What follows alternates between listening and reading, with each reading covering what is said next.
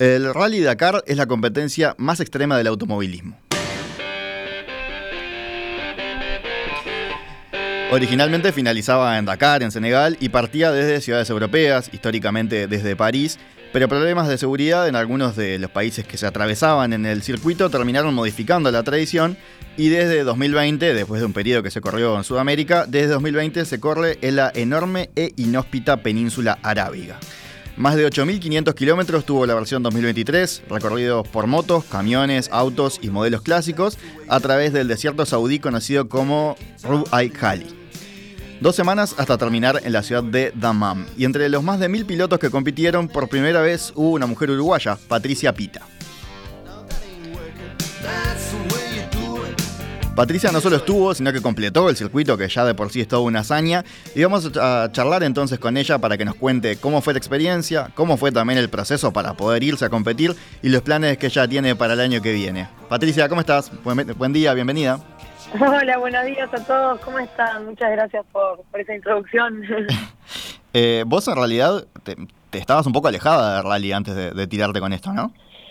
Bueno, en realidad desde el 2020 al 2021 ahí había vuelto a competir. Me, medio que tuve una retirada en el 2018, a fines de 2018. Yo estaba compitiendo en el Rally Argentino dentro de una categoría que a mí me ilusionaba mucho, que era la Maxi Junior. Justo, bueno, había logrado como un muy buen equipo y me recortan el presupuesto a mitad de año la verdad que fue muy frustrante para mí y bueno, y como todos, ¿no? Que pasamos por momentos a veces que nos sobrepasan.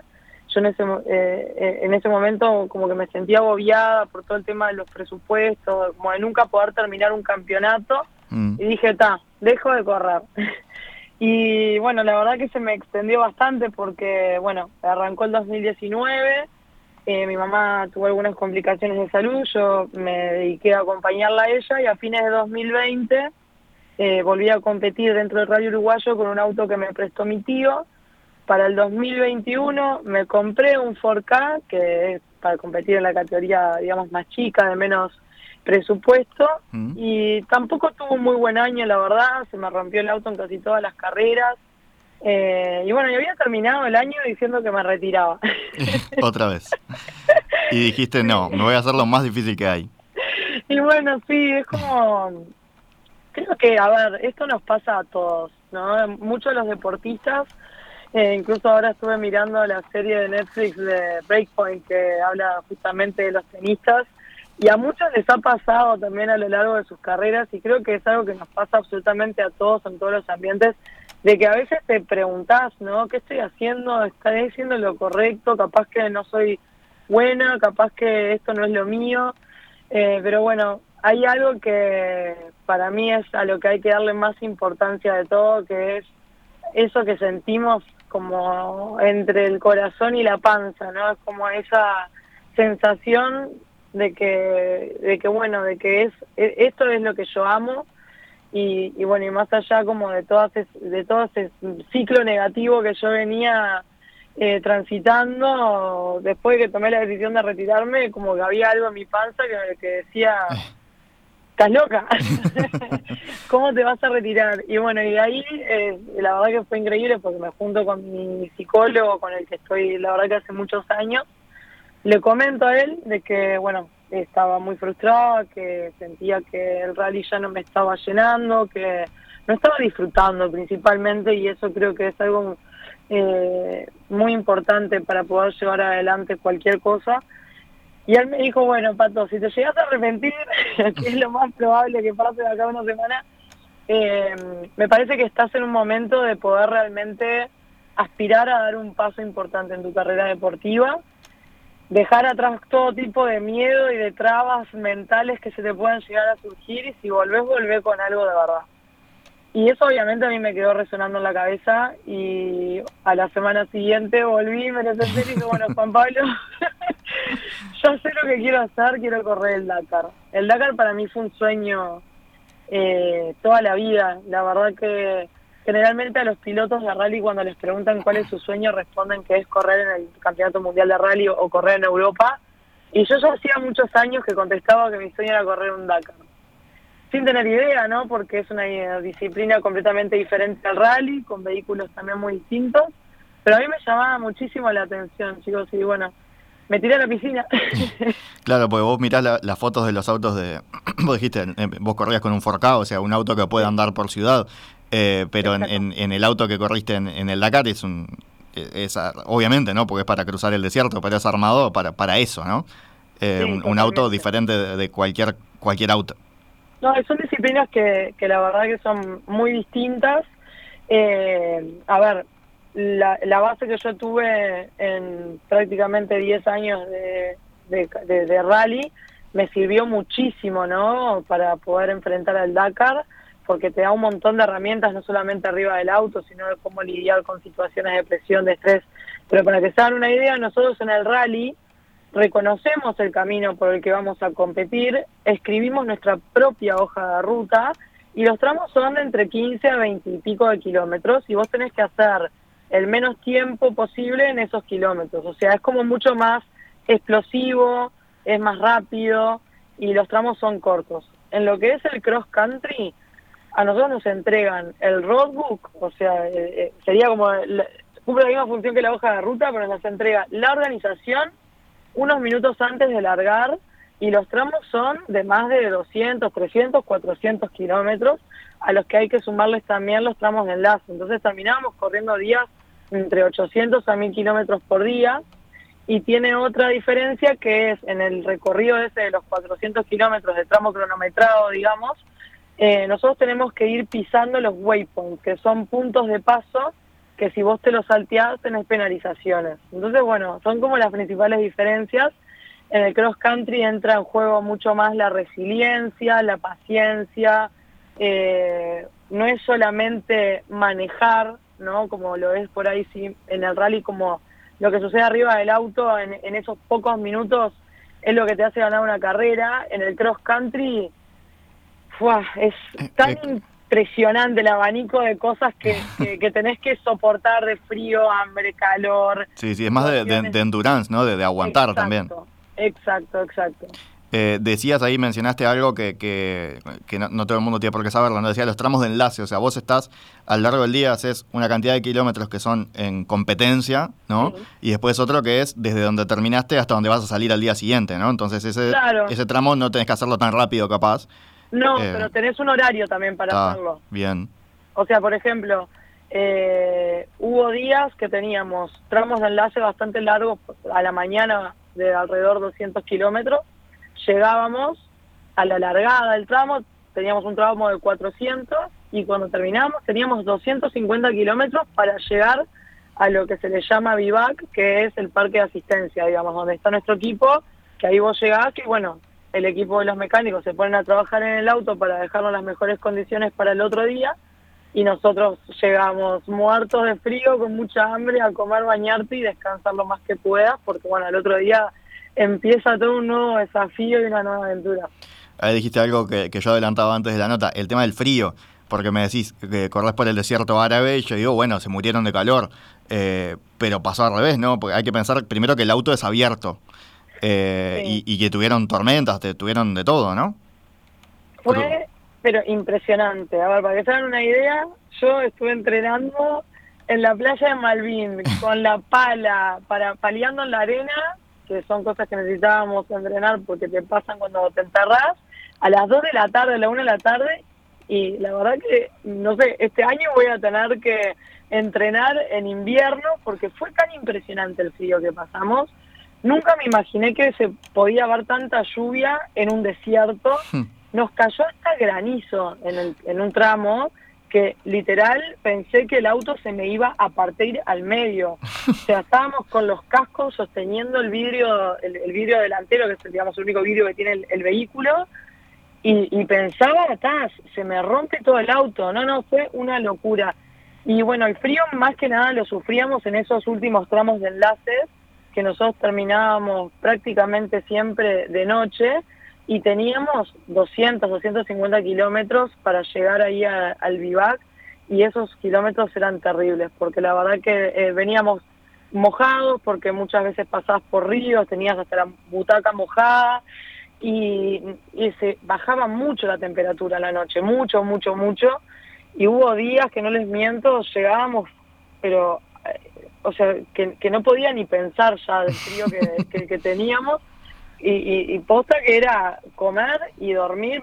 lo único que quería era meterme adentro de mi sobre de dormir, que era súper calentito y poder entrar en calor. Y por suerte, y esto bien, bien uruguayo para mí, que no me podían creer, me llevé una bolsita de agua caliente. Y fue lo que me salvó, pero les juro que me salvó la vida. Y claro, me miraban ahí en, en como en una carpa gigante que era el catering, donde comíamos. Y bueno, había como un dispensador de agua caliente y la gente me miraba con la bolsita de agua caliente y no podían creer. Mira que siguen existiendo, obvio que siguen existiendo. y sí, el calientacamas no te lo podía llevar, o sea, era la única vuelta. Eh, pero para dormir decías sobre dormir, ¿dónde dormían? Eh, ¿En carpa? o sea, para dormir también, frío. Sin bolsita te morías. No, vos sabés que la verdad que en la noche, por más de que hacía muchísimo frío, o sea, carpa con también lluvia, viento, que a momentos llamaba a Andrés a, mi pareja y le, le, preguntaba por qué me había ayudado, él me ayudó a elegir las carpas y preguntaba, ¿estás seguro que estas carpas son impermeables? No, porque había unas tormentas. Entonces, bueno, si se inunda todo, por lo menos, yo me llevé un colchón inflable. Si se inunda todo, por lo menos sé que yo voy a sobrevivir porque estoy arriba del colchoncito inflable. Cualquier cosa salí flotando. Y cualquier cosa salía flotando. Incluso si hubo eh, bivacs que se inundaron mucho hubo uno que directamente no pudimos ir y, el, y la organización tuvo que realizar un cambio, digamos, en, en, lo que fue los recorridos. Eh, pero bueno, sí, nosotros dormíamos en carpa, es, digamos, la manera más económica de, de poder hacer el Dakar. Podés o dormir en carpa o alquilar un motorhome, pero la realidad es que la diferencia económica era de alrededor de 25 mil dólares, que hoy la verdad que es una de mis prioridades para el Dakar 2024 porque Dormí bien en la carpa, no les voy a mentir, no es que tenía problemas para dormir, pero descansás mucho menos que en un motorhome. Y la verdad que las horas de sueño y descanso en el Dakar valen oro. Y sí, pues esto hace toda la diferencia, seguro, para manejar al día siguiente, ¿no? Estar bien descansado. Llegábamos de noche, muertos de frío, muertos de hambre, a tener que armar la carpa, inflar los colchones, meter los bolsos dentro de la carpa, agarrar el bolsito para ir caminando, que o sea, son muy grandes los bivacs, muy, muy grandes. Entonces a veces las duchas las teníamos, no sé, a tres cuadras. Íbamos caminando, te duchabas, volvías, dejabas las cosas, te ibas de nuevo caminando al catering, comías en el catering, volvías caminando, perdíamos dos horas por día más o menos en, en, en todo. Después a la mañana antes de salir tener que desarmar la carpa, desarmar todo, la verdad que, que te saca muchísimas dos horas de descanso contaste un poco ya cómo eran cómo era el recorrido, decías, pasaban por cursos de agua, eh, muchas dunas, ¿no? Dunas gigantes, seguro. Sí, a ver, creo que fue muy completo en lo que en lo que son las superficies. Corrimos por caminos muy rotos de piedra, de piedra gigante, estrial, fesh fesh, eh, hubo partes de caminos tipo rally que era llegar ahí y me sentía en mi salsa. eh, después obviamente muchas dunas y arena también porque hubo eh, partes que eran como no dunas, pero sí camino de arena pesado que se hacía una huella muy, muy profunda. Eh, fue completo, la verdad que fue muy completo. A mí las dunas me gustan mucho, es la superficie donde menos experiencia tengo por lo cual eran como las etapas donde eh, me desgastaba más la cabeza, por decirlo de alguna manera, porque sentía que necesitaba tener la concentración y el enfoque en el camino al mil por ciento en cada kilómetro, en cada metro, y bueno, en ese sentido como que sentía que eh, no tenía respiro en esas, en esas etapas, que fueron desde el día de descanso, o sea, del 9 de enero en adelante. Las, las etapas previas fueron durísimas, fueron mucha piedra, etapas muy, muy largas. Nosotros terminábamos recorriendo entre 100 y 180 kilómetros de noche y generalmente agarrábamos las dunas en la noche, o sea, esos tramos tenían la gran mayoría de piedra y las dunas las tenían al final y nosotros las agarrábamos de noche y eso fue de las cosas más desafiantes en lo personal porque es una locura manejar en las dunas de noche. Teníamos solamente las luces del auto el primer día cuando fuimos a largar, empiezo a mirar que todos los UTV tenían como unas barras de luces LED. Los UTV son los autos eh, como el que anduviste vos, ¿no? Exacto. Y el nuestro no tenía esa barrita de luz. Yo le miré a Rubén y digo, che, Rubén, ¿por qué tienen eso? Y me dice, sí, pato, para la noche. Y bueno, nosotros la verdad que no, no pudimos conseguir y no tuvimos esa barrita de luz, entonces como la luz del auto. Y yo no sé cómo explicarles, porque la noche era oscura, o sea, oscura, oscura, oscura, justo en la primera etapa que para mí fue como la más impactante por, por todo, ¿no? Porque era la primera, era todo nuevo, primera vez que corría con Rubén, primera vez que largaba un cross country así. Rubén, tu copiloto, ¿no? Digamos, porque no, no, lo hemos mencionado, creo. Sí, Rubén es mi copiloto, que es argentino. Y, y bueno, Rubén también era la primera vez que corría con el roadbook digital, porque antes se hacía en papel. Y bueno, llegó la noche y no, no, no se imaginan lo que eran esas dunas no Claro, yo justo estuve, tuve la posibilidad de estar, de estar en Qatar ahí en, el Mundial mm. y conté acá eh, una, una cruzada por, por el desierto, por te llevan en 4x4 por las dunas y contaba que era a mí me daba miedo de que este auto hace un mínimo giro mal y nos, nos, matamos, porque eran montañas de arena. Eh, yo nunca había visto dunas de ese tamaño y, y, me imagino que ahí debe ser más grande todavía, ¿no? Porque es un desierto más, más gigante. O sea, para, para decirle a la gente, ¿no? Que es como un precipicio, mirás al costado y decís, si nos vamos para acá, chao. No, y acá, Y vos encima no veías, o sea, se aumenta todavía el desafío. Acá es como que hubo todo tipo de dunas y uno puede pensar, bueno, las dunas son todas iguales. No, no, les juro que eh, una vez que empezás como a, a, transitar en los desiertos te das cuenta de que hay muchos tipos diferentes de, de crestas, tipos diferentes de arena, y todo también varía mucho en cómo tracciona el auto. Pero bueno, en la noche lo que nos pasaba es que de repente llegábamos a, a un, empezábamos a tratar de subir una duna, el auto se quedaba sin potencia, sin tracción, y no veíamos dónde terminaba. Entonces, eso era, la verdad que eh, te desconcertaba, porque decís, ¿en qué momento terminé la duna? Y eran gigantes, y bueno, de esas tuvimos varias ahí, pero lo pudimos terminar el primer día a pesar de, bueno, de un montón de cosas que nos pasaron ahí en las dunas, eh, nos la rejugamos en una de las situaciones porque estuvimos media hora literal tratando de pasar por una duna y no había forma. Eh, y bueno, mm, en un momento le dije a Rubén, la única que nos queda, Rubén, el auto no está subiendo por acá, la única que nos queda es buscar rodearla. Pero el tema es que de noche no se ven ni los trazados. Entonces, bueno, está, fue como lo que le digo yo, ¿no? una cañita al aire que podía salir bien, como podía salir muy mal. Y em, empiezo como a irme para la izquierda y en eso encuentro una sola huella. ¿Una moto? era, no, era una huella como de un UTV, pero había solamente una.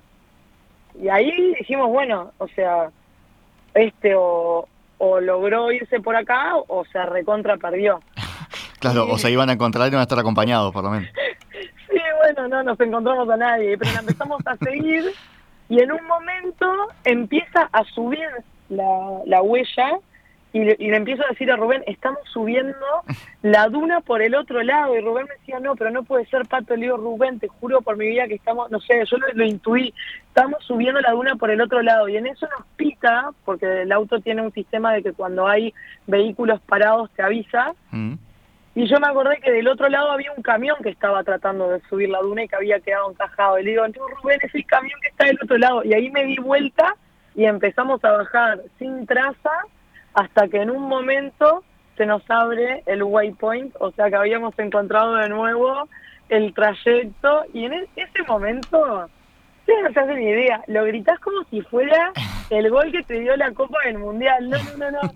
Porque claro, estás a la deriva. O sea, si el waypoint no se te abre, estás perdido en el desierto en el medio de la noche. o sea, no es changa.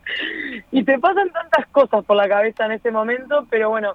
en un desierto, además, eh, Patricia, que no dijimos, pero un desierto en el que no entra nadie, ¿no? o sea, en inglés le dicen el empty quarter, ¿no? Como la zona vacía, vacía, vacía. Sí. Eh, en realidad, al empty quarter entramos después del, del día de descanso que fue alucinante. La verdad que fue alucinante. Es literal la primera vez en la historia que el humano entra a ese desierto.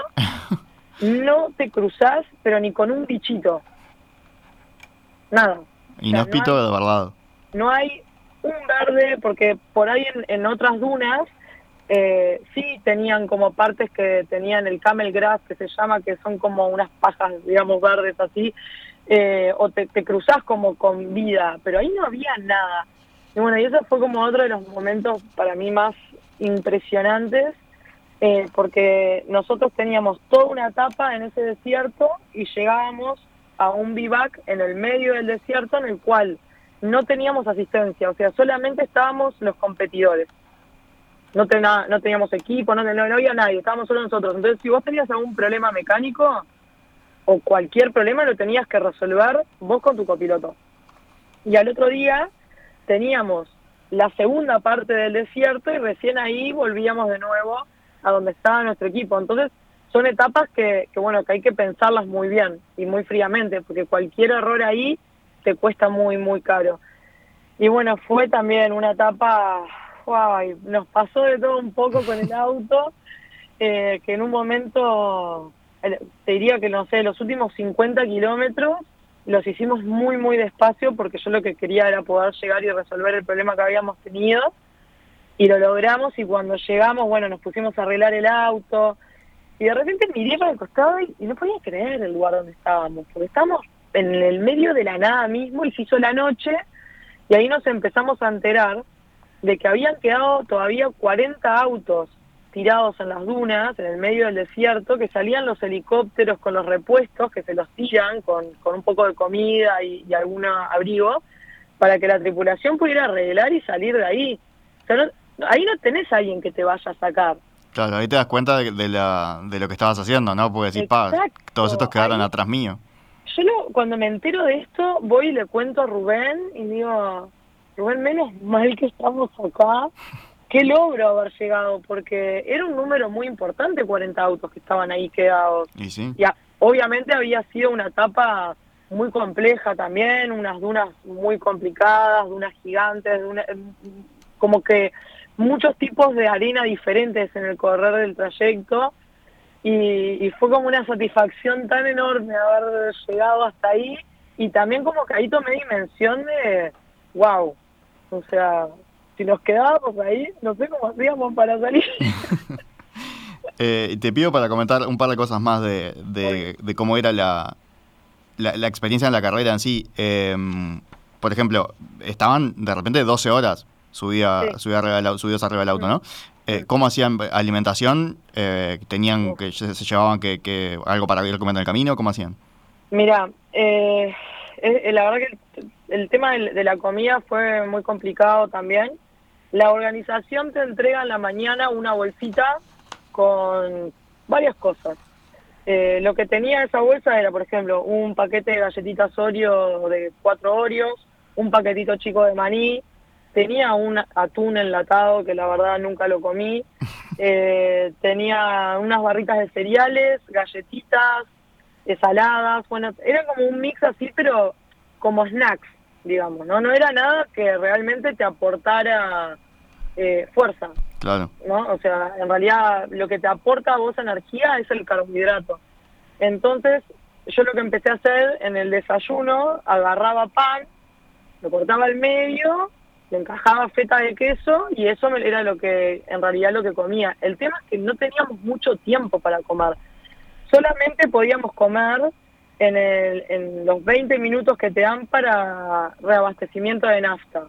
Pero nosotros llegábamos, los 20 minutos te empiezan a correr desde el momento que vos panzás una pancarta.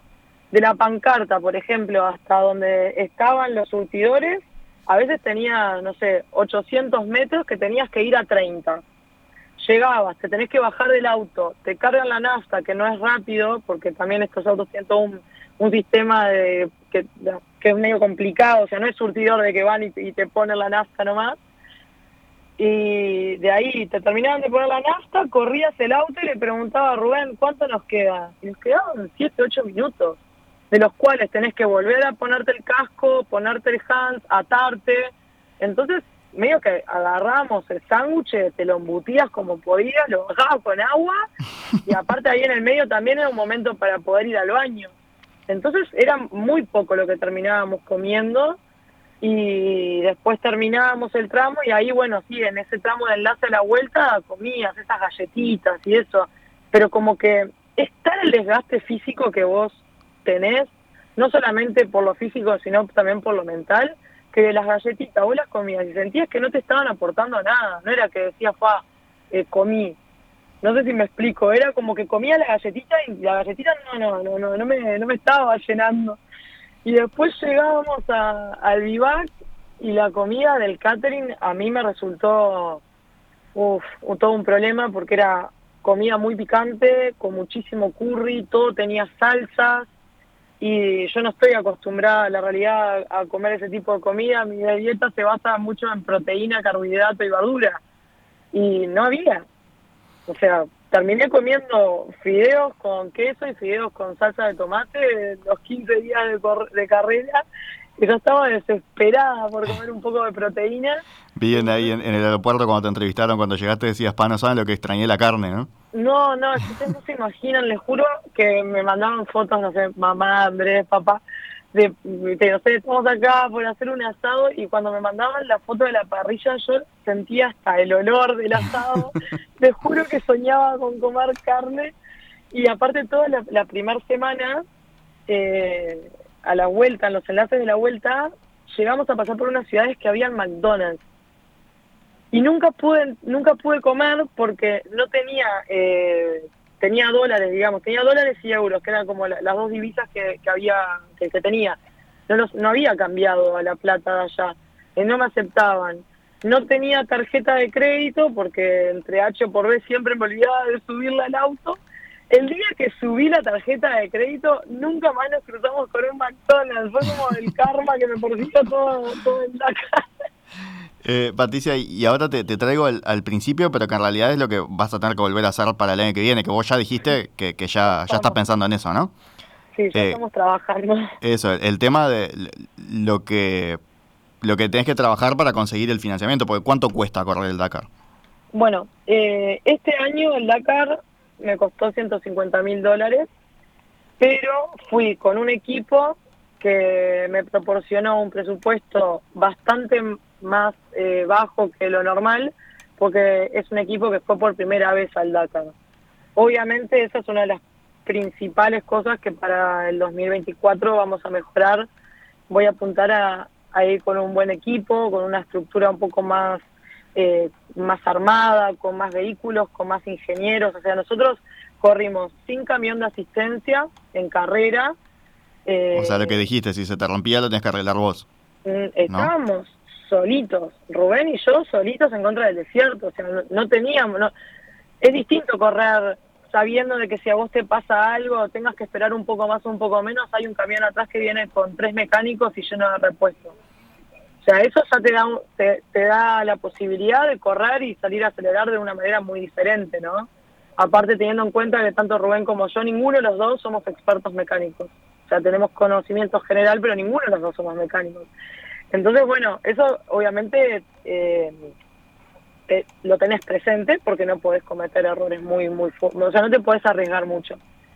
Eh, entonces, bueno, nosotros no, tuvimos camión, obviamente lo hicimos en carpa y bueno, y fuimos con, con el equipo que, que era su primera experiencia. O sea, es lo principal para mejorar el año que viene, que, bueno, obviamente todo se, se termina convirtiendo en tener que conseguir más presupuesto. ¿Cuánto, el presupuesto ideal, cuánto sería? Y el presupuesto ideal serían 250. El presupuesto ideal para vos, ¿no? O sea, lo que, lo que estás apuntando para el que viene es eso. El presupuesto, sí, sí, o sea, el presupuesto ideal para ir con un muy buen equipo, con ingenieros, con camión de asistencia, poder acceder a dormir en un motorhome. Eh, incluso estos equipos tienen hasta su propio catering, entonces también ahí te aseguras de que tenés una comida más acorde a lo que estás acostumbrado a, a consumir. Bueno, eso sería como lo ideal. Obviamente que hay un abanico eh, bueno también entre 200 y 250, pero más o menos eh, ronda por ahí.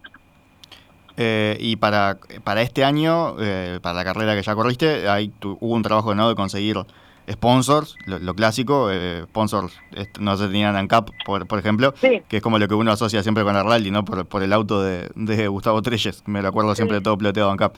Eh, y después también hicieron un, crowdfunding, ¿no? Para conseguir fondos. Eh, ¿Este año vas por algo parecido? Mira, para serte sincera, el crowdfunding eh, espero no tener que recurrir a esa herramienta. Primero porque no fue algo que la gente acá en Uruguay estemos acostumbrados a utilizar. Sí ayudó y sí me dieron una mano y la verdad que estoy tan agradecida con la gente que puso su granito de arena porque eh, divino. La verdad que mensajes de personas que me decían, mira, Pato, yo no te puedo aportar con, con mucho, pero te doy esto y eso para mí tiene un valor tremendo porque es que la gente te quiere, quiere tu proyecto, cree en vos y que de cierta forma también pasan a ser parte y eso fue algo muy muy lindo pero eh, este año apunto a poder conseguir gran parte del presupuesto a través de la ley de Comprode que es una ley estatal de beneficios tributarios para empresas que donan al proyecto creo que esa es una herramienta excelente que ahora podemos contar los deportistas y, bueno, y es muy beneficioso para las empresas también. Entonces, bueno, voy a apuntar a, obviamente tratar de conseguir el, mayor presupuesto a través de, esa herramienta. Y, bueno, ojalá y si Dios quiere podamos seguir trabajando con las empresas que ya me apoyaron. ANCAP para mí ha sido un orgullo tremendo poder contar con, con el patrocinio de ellos mi papá salió campeón sudamericano con ANCAP. Toda mi vida tuve los, los de Gustavo Treyes con el auto del Mitsubishi de ANCAP en mi cuarto y para mí también fue, fue un orgullo tremendo poder correr con ANCAP y llevarlo también a, a una competencia de este nivel, ¿no? que es una de las competencias más importantes en todo el mundo. Y fue impresionante porque se me acercaban más que nada españoles que veían eh, la marca y enseguida ay, vos sos uruguaya porque tenés ANCAP y me empezaban a contar historias de Gustavo cuando corría el Rally Mundial. Y creo que eso es algo muy lindo también porque también tomé como conciencia de lo que ha generado en realidad ANCAP a nivel mundial en el automovilismo y cómo está el sello de Uruguay vinculado a ANCAP dentro de este deporte. Así que nada, fue la verdad que es muy lindo también poder, poder llevar la marca. Y después de entrenamiento me imagino que, que al psicólogo lo mantuviste, ¿no? porque fue clave para, para, fue el que te dio ahí el, el, empujoncito, ¿no? Ese para, para el, entrenamiento mental me imagino que, es clave también, es, la parte no solo física, sino no solo la pala en la playa, sino también esa parte de prepararte mentalmente. Con, con, lo que es como toda la parte mental y emocional, yo cuento como con dos soportes muy importantes. Uno es Juan Pablo, que es mi terapeuta desde el 2017, y él me ha acompañado en todo, digamos, gran parte de, mi carrera deportiva. Y después, obviamente, eh, está Dieguito Martínez, con quien empezamos a trabajar a fin del año pasado, que él es psicólogo deportivo. Y fue, la verdad, que la herramienta que, que, más eh, me sirvió para, para poder afrontar el Dakar. La posta es que hicimos un trabajo de un mes y fue impresionante porque a ver, yo estaba con, la verdad que con, en la cabeza muy puesta en seguir consiguiendo el dinero, o sea, la, gente realmente no toma dimensión de lo difícil que fue. Para que se hagan una idea, a ver, de mi presupuesto que fueron 150 mil dólares, mi sponsor más fuerte es FanCap y ellos me dieron 40 mil. O sea, de 40 mil, después conseguí todo el resto del presupuesto con apoyos de 10, 5, 2, 500, 3. Entonces fue muy, muy... Un trabajo de hormiga. No, no, fue eh, la verdad que ahora como con un poquito, va, pasando los días, vas tomando un poco más de perspectiva, miro lo que fue el año pasado, fue muy agotador, a mí me exprimió literal y hubo muchísimos momentos de estrés porque a pesar de que yo iba consiguiendo el dinero, que, también consiguieran parte por el comprode, yo no contaba todavía con el dinero cash y ya había que hacer depósitos de 30 mil dólares, 55 mil dólares y nosotros no los teníamos mi familia, o sea, nosotros estoy hablando de mi familia y yo. Y fue muy difícil todo eso y fue muy desgastante. Y literal, faltando tres días para subirme al avión, a mí todavía me faltaba dinero. Que ahí también terminaron entrando empresas a último momento, que entró Supermatch, entró Blue Cross, entró Asiscar, que hicieron entre todos un convito y me ayudaron también como a poder terminar de cerrar eh, el presupuesto, pero es muy difícil, muy, muy, muy difícil porque mm, son presupuestos grandes y la realidad es que acá en Uruguay no contamos las empresas con, con presupuestos holgados para la publicidad y el marketing. Pero bueno, creo que lo bueno, o lo que yo considero muy positivo, es la repercusión que tuvo todo, o sea, la historia, eh, el demostrar que se puede, que a pesar de que cuesta un montón, si le pones mucho amor y mucha mucha garra y mucha fuerza y se dice adelante, los sueños se cumplen, ¿no? Y, bueno, y eso es en parte como algo que se logró también transmitir, que es parte de mi sueño también, poder dejar valores positivos y poder motivar a las personas, impulsar también a que, a que bueno, que salgan a buscar, ¿no? Y que se tiren al agua como me tiré yo y que se puede soñar en grande y que las cosas con mucho trabajo se terminan logrando. Patricia Pita, corredora de rally, bueno, muchísimas gracias y muchos éxitos también en, en esta campaña para el año que viene. El año que viene, después de, de ahí, de que es a mediados de enero que termina, ¿no? Ahí volvemos a conversar seguramente. Bueno, ojalá, ojalá tengamos buenas noticias antes también. un poco de lo que se viene para, para este año. Voy a tratar de competir en el cross country en Chile, que es un campeonato de cinco fechas que también tiene eh, superficies muy similares a las del Dakar. Y es un país donde no hay mujeres pilotos, así que vamos como también a tratar de, de hacer un trabajo allí para impulsar la inclusión de la mujer en este deporte. Y, y bueno, y se viene la recorrida también por todo Uruguay, en el cual vamos a estar promoviendo el deporte en escuelas, en liceos, en centros juveniles, así que eso va a estar muy bueno también. Va a ser un año movido. Sí, un año súper movido, se vienen muchas cosas, así que seguramente hablemos antes porque alguna que otra sorpresa va a surgir. Bueno, con todo gusto, Patricia, que pases muy bien. Muchísimas gracias por el espacio, les, eh, les mando un beso gigante y un abrazo enorme a toda la gente que me manda mensajes de cariño, de aliento, me llenan el corazón y, y les quiero agradecer porque es lo más lindo de todo esto. ¿Tenés un aporte? Envía un WhatsApp al 091-525252. Escribinos a enperspectiva.radiomundo.uy o mandanos un mensaje de texto al 35511.